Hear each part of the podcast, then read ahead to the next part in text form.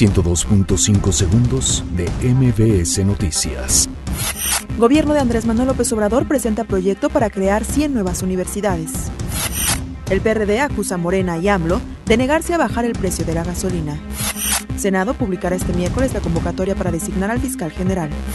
Diputados aprueban en lo general el dictamen que expide la ley de ingresos. José Luis Vargas, magistrado del Tribunal Electoral del Poder Judicial de la Federación, prepara denuncia penal contra Yanino Tálora. Balacera deja tres muertos en mercado de Iztapalapa. Activistas denuncian desprotección de niños migrantes en Tijuana. Fundación Donald Trump es disuelta por sospecha de patrón de ilegalidad. Al Ain sorprende a River Plate y lo elimina del Mundial de Clubes.